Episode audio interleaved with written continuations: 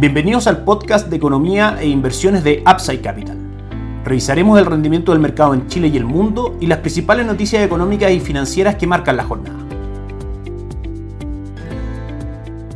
Muy buenos días, ¿cómo están ustedes? Viene el 17 de marzo de 2023, soy Ramiro Galeano, fundador de Upside Capital. Les doy la bienvenida a otra edición más de mercados en Upside Capital. Ayer el IPSA cerró con una leve alza del 0.03% en 5.198 puntos, el dólar en 825, cerrando con una alza de prácticamente un peso el día de ayer y el cobre en 3,87 dólares por libra de cobre, subiendo un 0.12%. Nuestra estrategia de inversión en renta fija local lleva durante el año un buen retorno a través del fondo base de nuestra estrategia y dinámico que durante el año un retorno del 2.21%, el cual por supuesto dependiendo de la estrategia que desarrollamos para cada uno de nuestros clientes puede ser acompañado de distintos fondos de renta fija local buscando diversificación como la reinvía al ahorro estratégico, Compass Deuda Chilena, algunos fondos de principal, etcétera. La renta fija internacional que también forma parte de nuestra estrategia de inversión ha tenido un buen retorno a través del fondo Renta Dinámica Global, un fondo con cobertura de tipo de cambio, un fondo en pesos que lleva durante el año un retorno también del 2.2%. El buen retorno de la renta fija en general, tanto en Chile como en el mundo, viene apalancado principalmente por la situación que ocurre que por supuesto todo el mercado alrededor del mundo está pendiente de eso con los bancos en Estados Unidos. Esta situación se resume básicamente en que los depósitos de los clientes están invertidos normalmente en bonos del tesoro con un plazo de varios años. Claramente no hay ningún problema en mantener estos bonos en el balance y finalmente los bancos reciban el valor de los bonos y el interés cuando el bono expira según el plazo al que fue emitido. Sin embargo, lo que ocurre es que si es que el banco tiene que salir a entregar el capital antes de lo que pensaba a quienes lo depositaron, debe salir a vender estos bonos a un menor valor, menor valor que está dado por el ciclo de alza de tasa de política monetaria por parte de la Reserva Federal, el más fuerte en los últimos 40 años, y el minuto de salir a vender los bonos los sale a vender a un precio castigado, que finalmente el capital que recauda no alcanza para poder pagar las necesidades de capital de los cuentas correntistas de estos bancos, que hay que destacar dos cosas. Primero, son bancos regionales. En Estados Unidos no son los grandes bancos de esa economía y que por ahora se descarta totalmente un contagio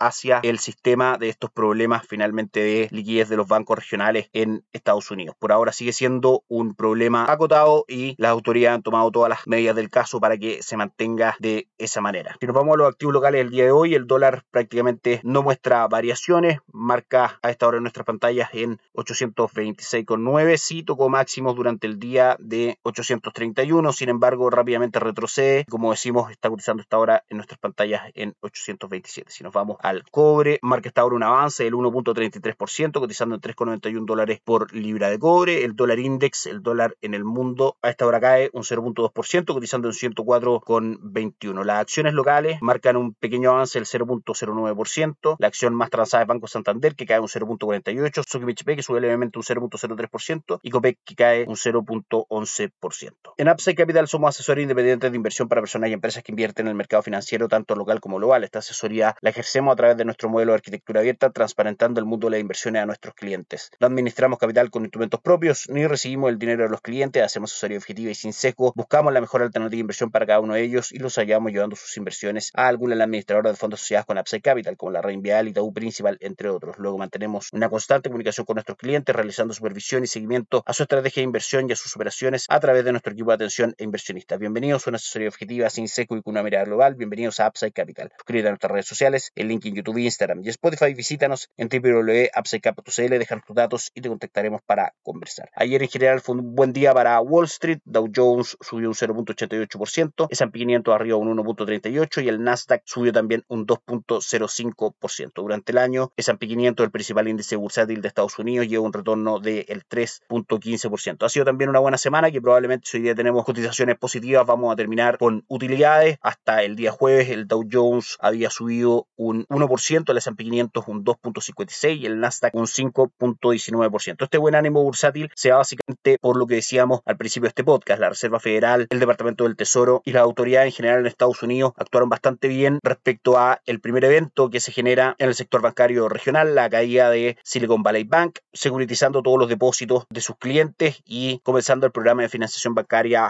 a plazo, básicamente líneas a los bancos para que puedan cubrir sus obligaciones con estos préstamos y no tengan que salir a vender bonos castigados en el mercado por las condiciones de tasa actuales. También sabemos que el sistema bancario estadounidense y mundial está mucho mejor capitalizado respecto, por ejemplo, a la última crisis que tuvimos el año 2008 con la caída de Lehman Brothers, que cuenta con mayores reservas de liquidez y que por supuesto también se somete constantemente a pruebas de resistencia y estrés periódicamente, pruebas que este banco en sí mismo no estaba sometido. La gran noticia entre ayer en la tarde y hoy en la mañana es que un grupo de 11 instituciones financieras ha ofrecido al Banco Regional First Republic, otro banco que estaba complicado respecto a su liquidez, un préstamo por 30 mil millones de dólares para poder otorgar liquidez a este banco, impedir su caída. Bank of America, Wells Fargo, Citigroup y JP Morgan Chase aportaron 5 mil millones de dólares cada uno. Goldman Sachs, Morgan Stanley alrededor de 2.500 y también otros bancos de menor tamaño aportan este fondo de 30 mil millones para poder estabilizar el funcionamiento de First Republic, otro banco que aparece con complicaciones en Estados Unidos. Otro foco importante durante la semana fue lo que pasó con Credit Suisse, que finalmente el Banco Nacional Saudí, uno de sus dueños y su principal respaldo financiero, descartó la opción de aumentar su apoyo al banco suizo, dado que no puede tener por reglamentación más del 10% de la propiedad del banco. Credit Suisse entra en problemas y rápidamente el Banco Central de Suiza informa un préstamo de 54 mil millones de dólares que Credit Suisse toma para poder normalizar sus operaciones. Recordemos que lo de Credit Suisse es un evento aislado lo que está pasando en Estados Unidos, es un banco que viene con problemas ya hace bastante tiempo. De hecho, en los últimos cinco años la acción ha disminuido un 83%.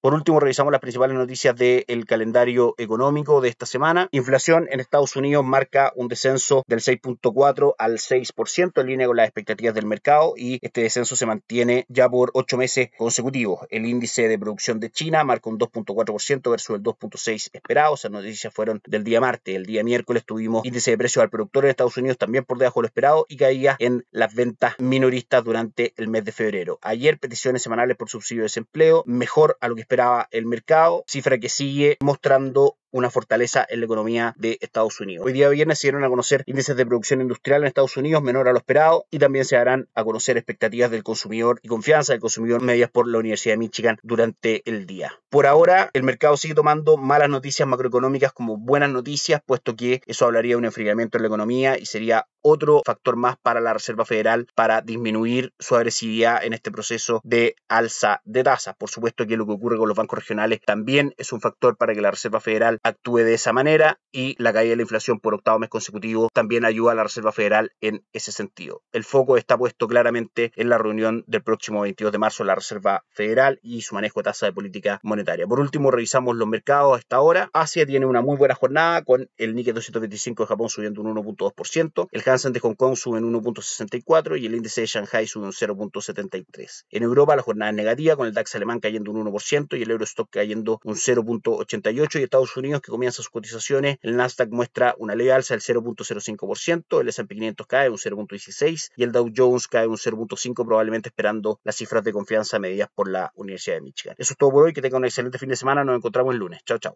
Gracias por escuchar el podcast de Economía e Inversiones de Upside Capital. Te invitamos a visitar nuestro sitio web www.upsidecap.cl y contactarnos para brindarte una asesoría objetiva, sin sesgo y con una mirada global para tus inversiones.